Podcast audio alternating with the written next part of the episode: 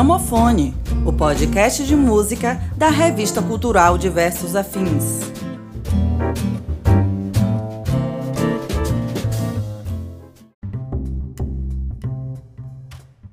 Olá, este é o Gramofone, o podcast de música da revista Diversos Afins, no seu episódio 5. Eu sou Rogério Coutinho e, junto com Fabrício Brandão, vamos relembrar a breve e intensa carreira de Cássia Eller, cuja partida precoce completa 20 anos nesse ano de 2021.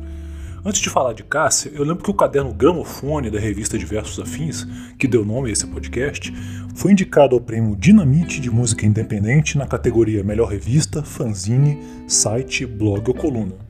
A escolha por votação no site dinamite.com.br barra prêmio Dinamite com Y, até o dia 30 de maio de 2021. Acesse o site e vote em Gramofone. Então começa agora o quinto episódio do podcast Gramofone.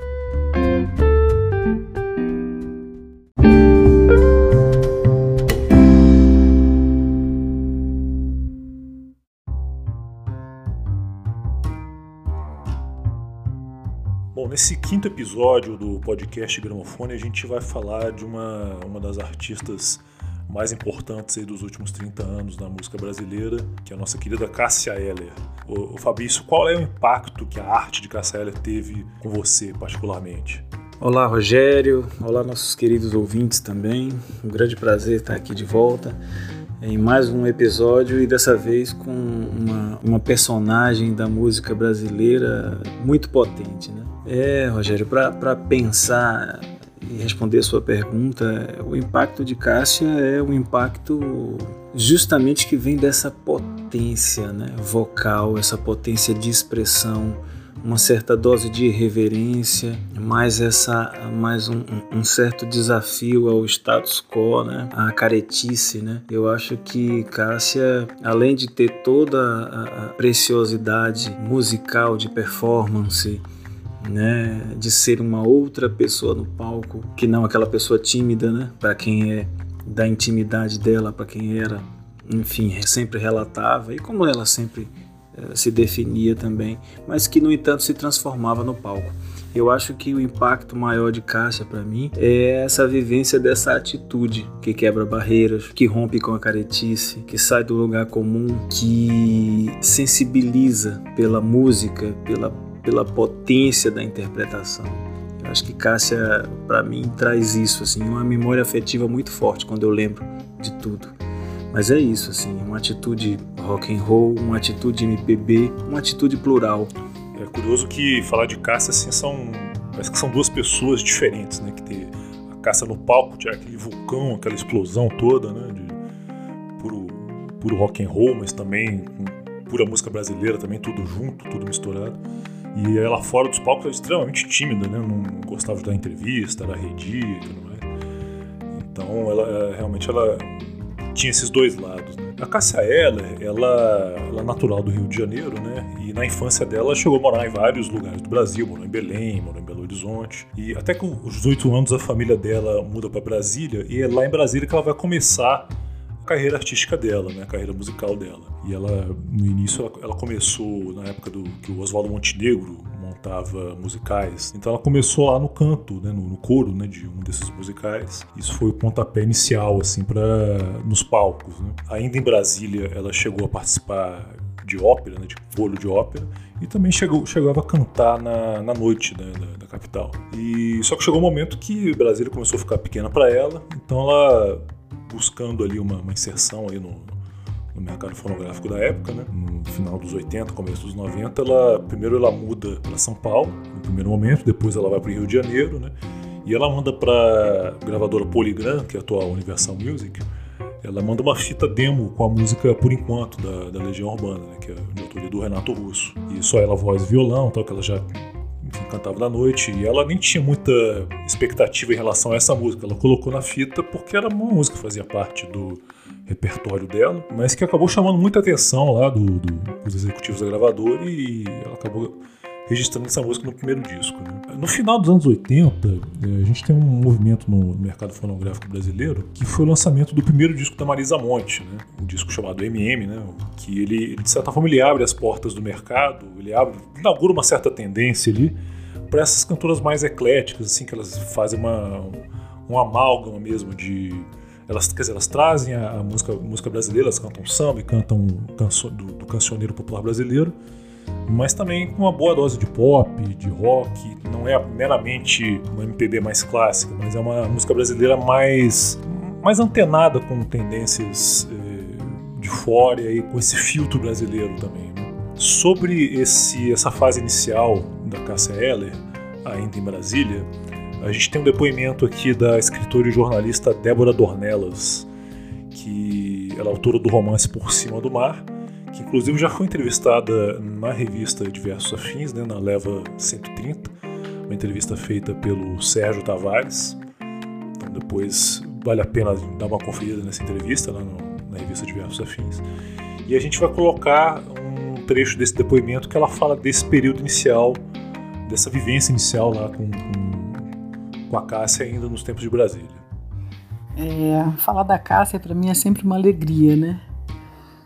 É, a Cássia é daquelas pessoas que a gente conhece e, e a gente não esquece nunca e, e é feliz de quem conviveu com ela, sabe? Porque é uma pessoa muito especial. Diferente de todo mundo que eu já conheci na minha vida.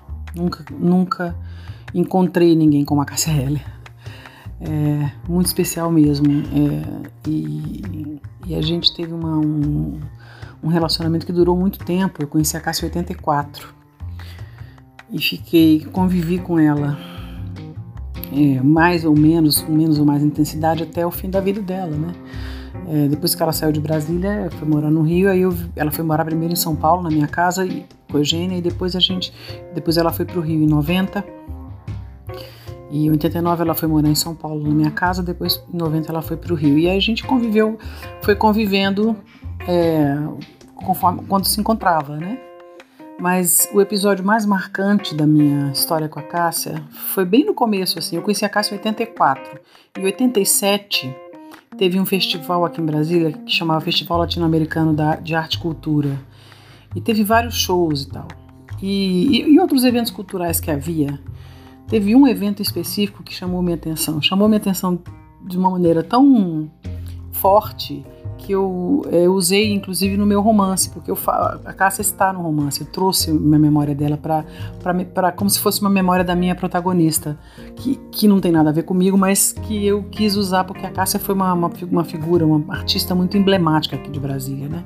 Bom, então Cássia é, já no Rio de Janeiro, né? Ela grava o seu primeiro disco, né? O disco chama Cássia Era, um disco de 1990. Os dois primeiros discos dela são de uma sonoridade assim pouco mais crua, no sentido assim de se ter mais abertura para músicas mais para compositores mais experimentais, né? Como por exemplo Tamara Assunção, o Arrigo Barnabé, é, o grupo Premeditando Break, claro, sem deixar sem deixar as influências dela, né? Que como já foi falado aqui é uma canção por enquanto, do Renato Russo, Legião Urbana, versão de Beatles também. Enfim, é um apanhado geral, mas uma, uma sonoridade bastante, até mais agressiva, eu diria. Né? Não só a sonoridade, mas o vocal de Cássia também ele é, ele é mais. não é tão polido assim. Né? Digo isso no bom, no bom sentido da coisa, não ser um vocal mais selvagem, talvez. E essa tendência também ela vai estar no segundo disco da Cássia, que chama O Marginal, disco de 92 que ela vai gravar a música de Beto Guedes, né, Jimi Hendrix, eh, Luiz Melodia, aí novamente também tá Assunção, Henrique Barnabé, uma canção mais lado B da Rita Lee. Então, esses dois discos, né, então eles têm essa característica assim mais, eh, mais talvez um pouco mais underground, né, do que viria a ser a carreira da Cássia mais para frente. Né? Tanto o disco de 90 quanto o, o disco de 92, o Marginal, eles, ambos os discos eles têm o baixo do Tavinho Fialho. O Tavinho acabou sendo o pai do, do filho da Cássia, né, que é o, o Francisco, né, que também chamado de Chicão e ele hoje tem uma carreira, né, de musical com o nome Chico Chico, né. Ela já tinha um relacionamento lá com a, com a esposa dela, com a Maria Eugênia, mas era um relacionamento relativamente aberto. Provavelmente ela foi, tinha esse desejo de ser mãe e acabou acontecendo com, com esse baixista, com esse músico, um colega dela, acabou falecendo uma semana antes do, do Chico nascer, né. Então o, o Tocassi e a Eugênia acabam criando o Chico. Né? O nascimento dele acaba transformando a Cássia né, como, como artista também. porque acho que no primeiro momento essa, essa selvageria inicial dela acaba diminuindo um pouco, né, depois do nascimento do Chico. Ela, de certa forma, transforma isso no, no próximo trabalho dela, né, que é o disco de 94. A gente vai chamar aqui agora um áudio da colaboradora do Diversos Afins, a Larissa Mendes, que ela escreve no caderno Gramofone, que inclusive deu origem ao nome desse podcast, né, que ela vai falar um pouco desse álbum de 94, também chamado Cássia Eller.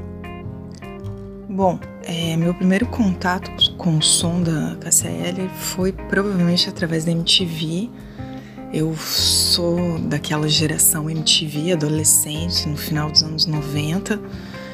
E provavelmente foi através de Malandragem, que tem uma história muito interessante, né? Que era uma música feita, composta pelo Cazuza e pelo Frejá, para Angela Rorô. Ela não gostou da música, ela ficou engavetada por anos. E aí a, a Cássia cantou. E eu acho que foi até a, a mãe do Cazuza, a Luciana Araújo, que diz em algum momento que se Cazuza tivesse nascido menina, ele seria Cássia Eller. Então acho que já mostra um pouco do tamanho, né, da potência dessa mulher. Bom, Fabrício, o, o, álbum de 94 da Cássia, qual, é, qual foi a importância desse álbum assim, na carreira da Cássia e também qual foi o impacto dele na, no mundo pop brasileiro da época? Olha, esse álbum 94 ele tem assim uma, uma força, né, uma representatividade porque ele traz uma, uma mescla muito forte assim é, é, é de compositores que representavam bem a, a, o cancioneiro, né? Desde uma atitude mais pop, né? Como você tem ali a coisa do Partners, que é uma música do Paulo Ricardo e Schiavon, né? Passando por Malandragem, né? Que é essa música emblemática de Cazuza e Frejá, né? Tem a ST, né? Que, que é a, a música do, do, do Brown, da, da, do Arnaldo, né? É, aliás, do Brown, do Nando Reis e da Marisa Monte. Isso, Brown, Brown Nando e Marisa, né? E Marisa. Foi um presente pra Cássia, né? Isso, isso, isso. Primeiro de julho de Renato também, que depois é, viria a ser regravada no acústico, né? É, e você tem assim, você tem tanto essa atitude pop, rock, e você viaja também na, na, na em Ataúfo Alves, ali na, na, cadência do samba, né? Isso uh, vai mostrando assim de, de, de, de Cássia uma atitude de mergulho nessas raízes, né? De, do flerte com o samba, né? que, que, que tá de alguma forma presente na obra dela, assim, de forma bastante representativa. Aí você tem Lanterna dos Afogados, a Coronel Antônio Bento, né, que, que foi muito imortalizada pelo Tim Maia, né? É, tem Raul Seixas, Seixas também com Metrolinha 743, o, Socorro do Arnaldo e da Alice Ruiz, né? A recorrência a Renato Russo Música Urbana 2, é, e de forma muito contemplativa Pétala do Djavan e dentre outras canções assim. Então quando a gente percebe aí essa mescla entre MPB, é, rock, pop e, e, e o samba, né? O samba de uma figura clássica como um compositor como Ataúfo Alves, né? Então a gente tem aí a, a, a, o vigor de uma de uma de um caldeirão cultural brasileiro, né? E assim esse disco teve esse impacto de uma de uma dosagem muito bem colocada pela artista, né? A escolha do repertório, né? E o resultado final que impacta, né, por todas essas escolhas, assim. Então, foi um disco que teve uma, uma repercussão interessante no período. E para quem gosta da obra de Cássia, revisitá-lo é dá a impressão, a impressão, a sensação de que é um disco que não desbota. É um disco que tem uma marca no tempo, assim. E a carro-chefe desse disco é Malandragem. Essa condição emblemática, do qual até a própria Larissa fala, né, sobre essa coisa de uma música que primeiramente foi tentada para a Ângela Rorô, mas que no entanto foi recusada pela Ângela e deu no que deu. Eu já falo que ah, achei essa música uma merda, né? Tem meia, três quartos, garotinho, não sei o que. É. Achei isso uma merda. Isso ela falando pro Cazuza, né? Isso. E, enfim, foi daquele jeito dela, né, da, da Ângela. Exatamente. É, é, é, outra coisa interessante da gente falar também é que essa, essas reflexões todas, assim, um verdadeiro percurso na, na trajetória da Cássia, tá no, no documentário Cássia Ela, né, do, do Paulo Henrique Fontenelle, né, que é um documentário ali de 2015 e que vai fazer um apanhado assim muito bacana, muito interessante sobre a, a carreira momentos importantes, né, imagens emblemáticas, né, bastidores, entrevistas com pessoas é, relevantes na vida de Cássia, como a própria Débora Dornelas, né, que está conosco nesse episódio, enfim, pessoas que figuras que estavam muito próximas da Cássia e ajudam ali na, no contexto do roteiro do documentário a construir uma narrativa que pontua os aspectos principais assim dessa Cássia, quem é essa Cássia, né?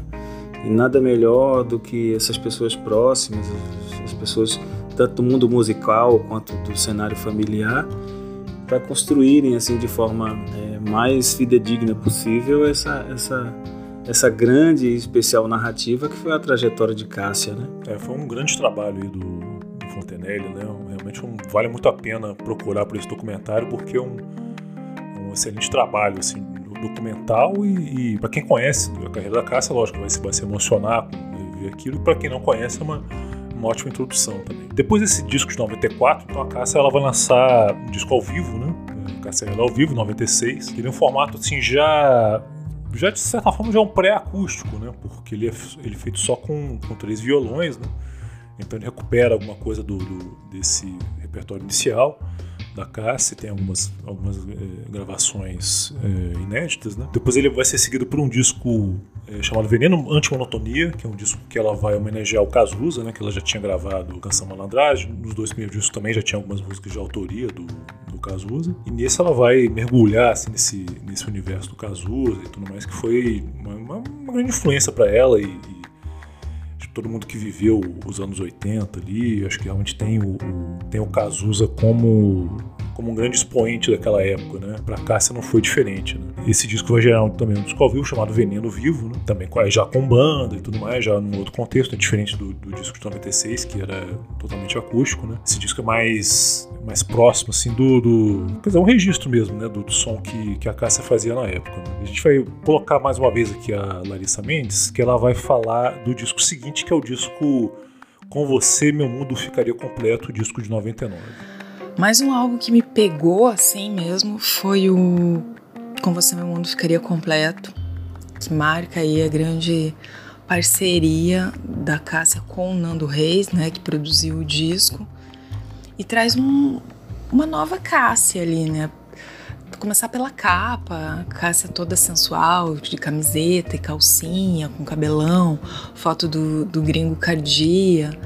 É, e as composições mesmo, né, que já vão para um, uma pegada mais pop e o próprio repertório que tem, não, acho que era um disco que não tinha como dar errado.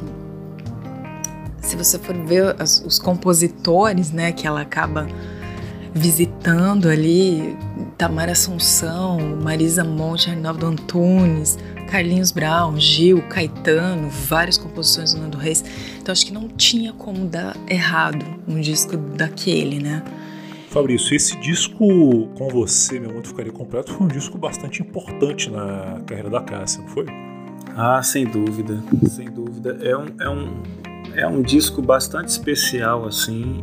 A gente pode ver pelo próprio uh, documentário do Fontenelle que, que foi uma virada de, de mesa né, na, na, carreira de Cássia, né, porque o disco deu um, uma revigorada na carreira dela e ao mesmo tempo consolida né, uma, uma parceria muito especial, assim, uma presença muito forte na vida de Cássia, ali, sobretudo nos últimos anos de vida dela e de carreira, enfim que foi a presença do Nando Reis. Né? O disco é dirigido por Nando e, e tem a co-direção do, do, do, Luiz Brasil. Né? O Segundo Sol, né, que é a música talvez a mais emblemática do disco também, né, tá marcante na presença das pessoas. A própria Meu Mundo Ficaria Completo também, é outra canção muito, muito forte também. Tem em Pedra Gigante a participação da mãe, a mãe da própria Cássia, cantando junto com ela, que foi uma das imagens mais bonitas, assim, sonoramente falando, né? Porque a, a arte, a arte musical tem essa propriedade, né, de sugerir imagens a, a quem está ouvindo, né? Então esse Pedra Gigante tem essa coisa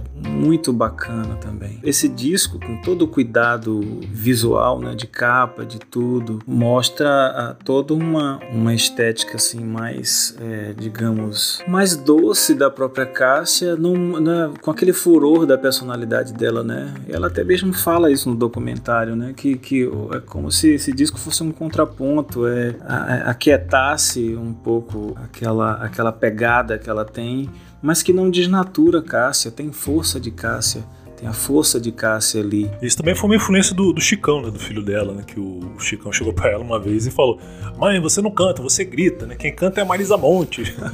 e aí, assim, ela, ela, já tinha ouvido essas, essas críticas antes, né? Mas não dava muita bola e tal. Mas aí, a partir do momento que o Chicão fala, aí ela dá um, dá um peso maior. Né? É, aquilo que você assinalou antes, assim, a, a uma das coisas que a gente percebe, e isso o documentário do Fontenelle também traz, é que a, a, a ideia da maternidade para ela representou um outro lugar, né? De, de, de novas responsabilidades, uh, de, de pensar que tem um outro ser ali para quem ela poderia olhar, né, cuidar. E também essa questão de mudança de, de algumas perspectivas, né, de, de, de, de trazer uma certa quietude e responsabilidade, eh, não que ela não tivesse responsabilidade, mas ela mesma confessa que é uma responsabilidade de não ser somente ela por ela ou pela companheira, enfim, mas de ter um, um, ser ali como o Chicão, né, como é chamado, é, e que assume um papel de, de, de, de, renovação na vida dela, né? Se não me engano, o próprio Chicão tem um, um papel importante de, de influenciar na, na, na escolha de algumas coisas da carreira dela, que, por exemplo, a participação dela no, no, no Rock in Rio, né, que praticamente pagou para participar, né, mas aquilo era muito caro para ela, assim, era muito importante para a carreira dela e, sobretudo, porque o próprio Chicão é, é, desejava que ela cantasse a música do Nirvana, né? E aquilo ficou uma imagem emblemática, assim, a participação deles ali, da, dela com a banda no, no, no Rock in Rio foi um negócio espetacular, assim. Inclusive o próprio Dave Grohl, né, o, o, o baterista do Nirvana, que estava lá no Rock in Rio, estava se apresentando com o Full Fighters, acho que a namorada dele, enfim, alguém, olha, liga a televisão agora, tem, tá to, tocando aí a, a, música do Nirvana e tal. E ele teria dito que né, ficou, tá, teria, ficou até melhor com, com, a Cássia do que com o próprio Nirvana. Né? Sobre esse disco de 99 tem, tem duas curiosidades aqui, né? Uma que ele a princípio ele, ele seria era para ser um disco assim, Cássia cantando o Nando, né? Cantando as composições do Nando Reis. Mas, enfim, como eu já tinha feito o disco em homenagem ao Cazuza, então o próprio Nando falou: não, você grava algumas canções minhas, mas também grava de outros compositores, né? Então ficou, é, ficou um disco mais eclético, assim, tem coisas de Caetano, de Marisa, do Gil, Carlinhos Brown, né? Então tem esse repertório mais, mais eclético né, do que originalmente seria. Né? E outra curiosidade também é em relação a, ao projeto gráfico do disco, a capa, né? A capa e o, e o clipe do, canção Segundo Sol, que na época a Cássia chegou pra tirar as fotos e tal, só que ela tava com uma roupa bem vagabunda, bem, né, aquele, aquele jeito despojado dela, e já tava careca também, tava com moicano, enfim. E na época o Gringo Cardia, que era o, o, o designer, né, o responsável pelo projeto gráfico, e aí falou, não, tira, tira a roupa da Cássia, aí pegou a camiseta que tava com, com o iluminador, Swam, JCC e tal.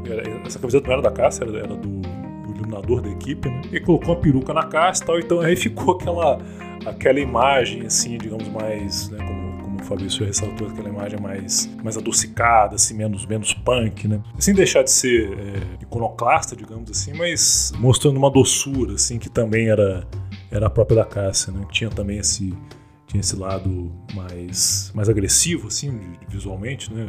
Mas também tinha, tinha um lado muito doce também. Esse disco de 99 ele é seguido, então, por o, pelo disco de 2001, que é o Acústico MTV, que aí realmente vai, vai ser, é, em vez de ser um mero enfim, uma mero, uma mera gravação de, de hits, né? Ele tem, quer dizer, embora tenha alguns hits também, tem algumas canções ST, é, malandragem, né? Segundo Sol, mas vai mostrar coisas assim de samba também, de Partido Alto do Chico Buarque também, a canção do Riachão, Vão Morar com o Diabo, que na gravação, inclusive, ela não acertava a letra de jeito nenhum, aí teve que repetir várias e várias vezes até, até conseguir acertar a letra, que é uma letra quilométrica, né? Enfim, ela, ela vai ter, vai ter a participação do próprio Nando, inclusive, né, na, na canção Relicário, que foi, na época foi um grande sucesso. Participação também do, do X, né, do, do, do rapper X, Nação Zumbi também. Né, largava uma canção da, da, Nação Zumbi quando a maré encher. De certa forma, é, é, na época, claro, não foi pensado para isso, mas ele, de certa forma, ele, ele é um, um, disco que promove um certo desfecho mesmo na carreira dela. Então tem essa canção também de Edith Piaf, Non, Je ne regrette rien,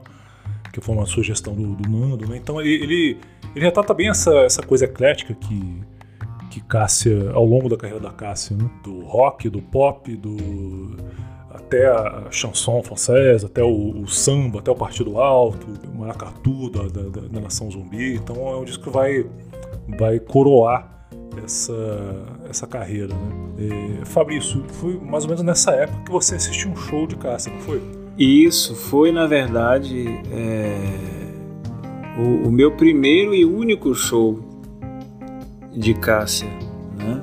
E assim, e me lembro que foi uh, tipo, se não me engano, duas semanas antes da, da morte dela. E foi um show muito impactante porque uh, as pessoas, a gente já vinha curtindo o disco de cabo a rabo, né? Tanto pela pela pela própria MTV, pela exibição na MTV, como ouvindo o CD ou, né? Os clipes e tal, com recortes do show. O show, como, como a própria Cássia confessou, ela, ela, ela desejava muito ser convidada pela MTV para fazer o show, né? O acústico tem esses formatos assim é, é, é, mais elaborados, mais trabalhados, com a decoração específica. E assim, foi muito especial assim pensar nisso, assim, o show de ver aquela potência próxima, né? A banda muito boa ali, Cássia com todo aquele vigor, toda aquela, aquela vida no palco. E depois foi muito impactante, eh, algumas semanas, alguns dias depois, saber pelo noticiário a, a, da, da morte dela. Enfim, aquilo foi muito estranho, a sensação da perda dela foi muito estranha também, que né, as circunstâncias foram muito, muito tristes e tal, e, repentinas, assim. Mas, assim, dizer que foi um impacto, foi uma emoção, assim ter visto de perto e saber que é um disco que eh, meio que foi um resumo da carreira dela, né? Poderíamos pensar o, o acústico uma espécie de despedida, não intencional, né? Acabou sendo uma, o último trabalho dela, assim, em vida. Mas se a gente pensar a canção da Piaf, é aquela coisa de não se arrepender, né? De nada. Então essa escolha é um olhar para o retrospecto da carreira, né? Parece, curiosamente, colocada ali, como você mesmo falou, pelo Nando, mas olhar para trás e ver que as coisas foram feitas da forma como tinham que ser feitas e que é, não há arrependimento, ou seja, não há pesos, não há culpas, né? Isso eu acho muito bacana. É, inclusive, no final desse ano, né, no final de 2001, Cássia acabou falecendo né, em circunstâncias que eu lembro que na época a Veja chegou a estampar uma capa lá, drogas, mais uma vítima, e depois foi, o laudo deu que, na verdade, não foi uso de drogas, mas sim foi um, uma questão cardíaca, um problema cardíaco. Eu lembro na época de, de assistir pela televisão e ver o Nando Reis, o Nando Reis absolutamente destruído, devastado, assim, pela,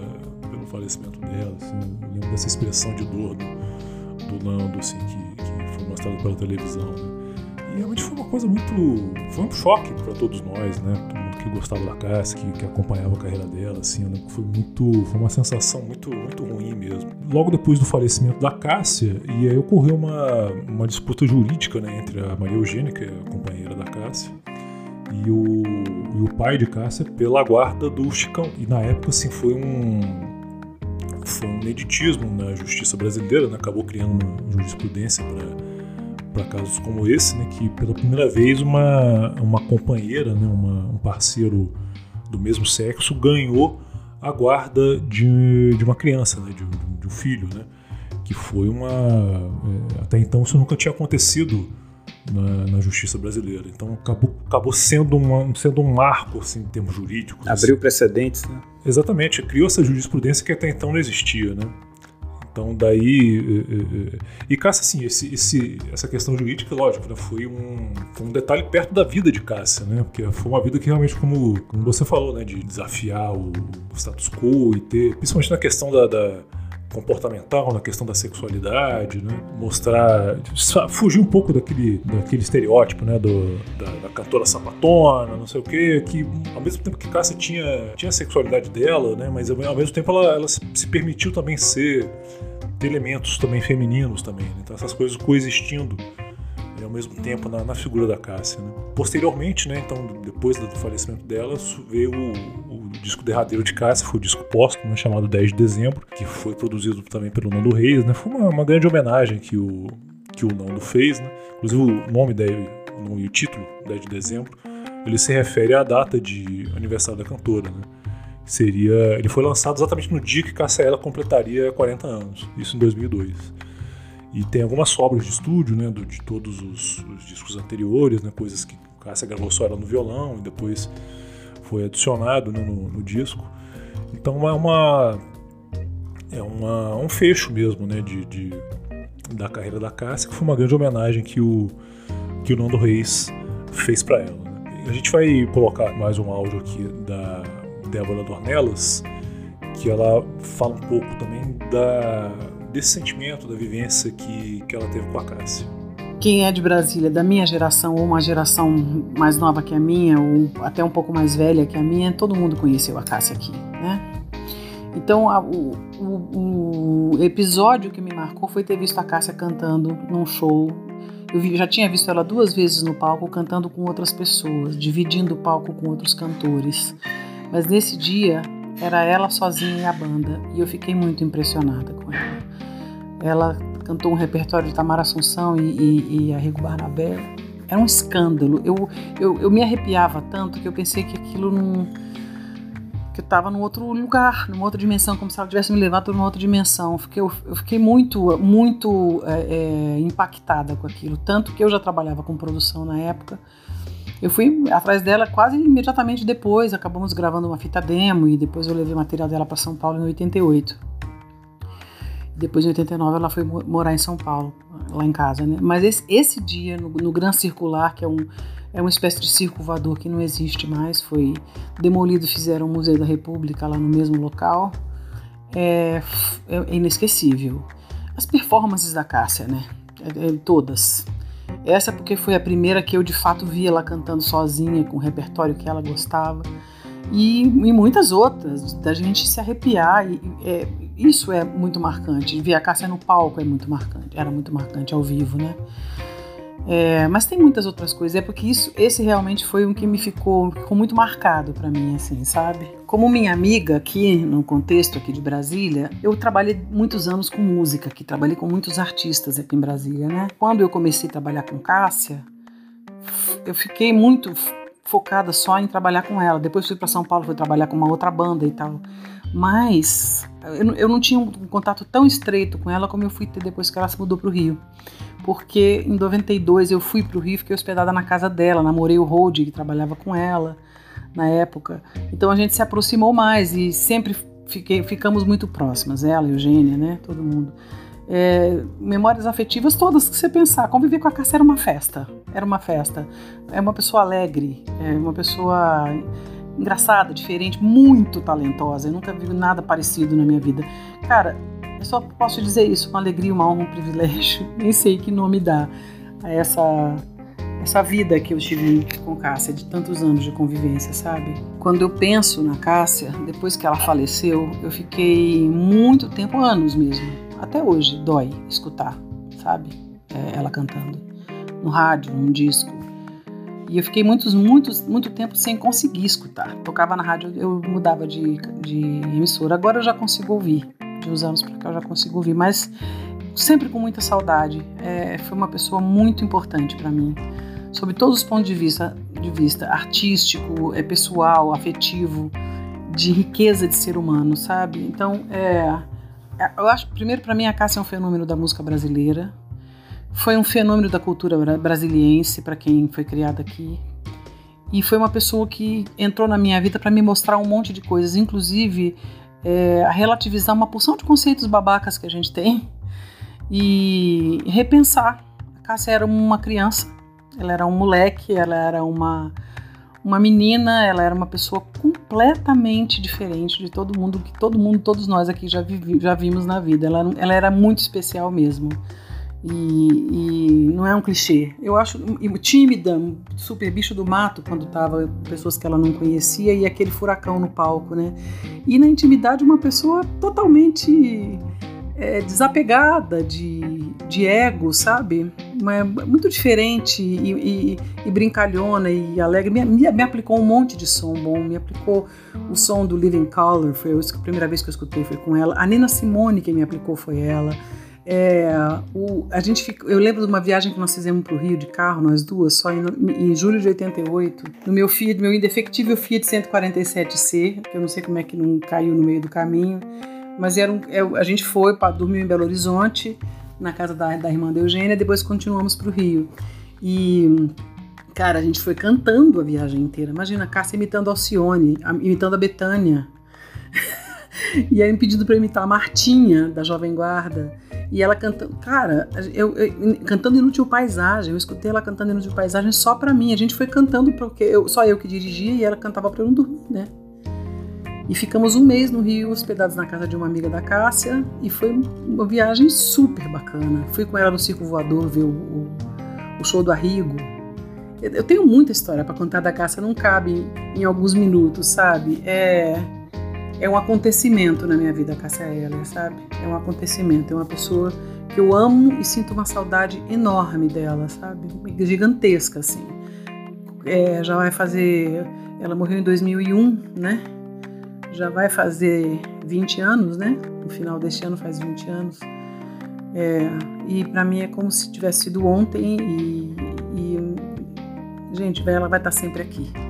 Bom, Fabrício, é, depois dessa retrospectiva toda da carreira da Cássia, assim, que, que, quais são as suas considerações a respeito de, da carreira dela? A Cássia, é, é, por tudo isso que a gente viu, né, e, e, eu acho que, que é bacana as pessoas também poderem assistir, eu recomendo aqui o documentário do Fontenelle, né, e também tem uma biografia é, que foi escrita pela Ana Cláudia Landi e pelo Eduardo Belo, né? Que se chama A História de Cássia Eller, apenas uma garotinha, ali lançado pela editora Planeta, que é interessante de, de, de sentir aí essa um pouco do que foi a, a, a trajetória da Cássia. Mais do que a gente se a pegar os detalhes biográficos e tudo mais, é, eu, eu acho que a grande energia que fica das canções, é, do trabalho de Cássia, é tá, na, tá nessa expressão musical, né? É, nessa, nessa, nessa rasura a caretice, como eu falei antes, assim, sobre essa coisa da,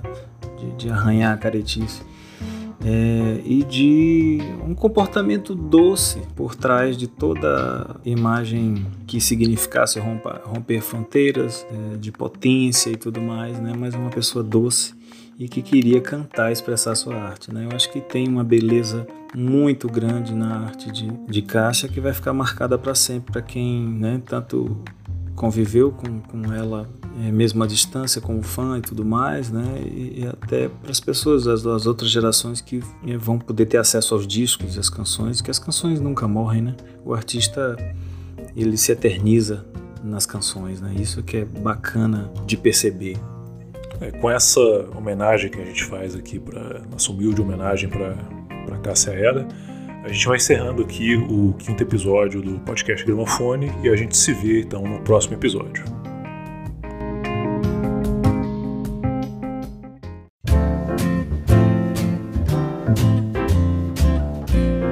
Você acabou de ouvir Gramofone, o podcast de música da revista cultural Diversos Afins. Acesse nosso site www.diversosafins.com.br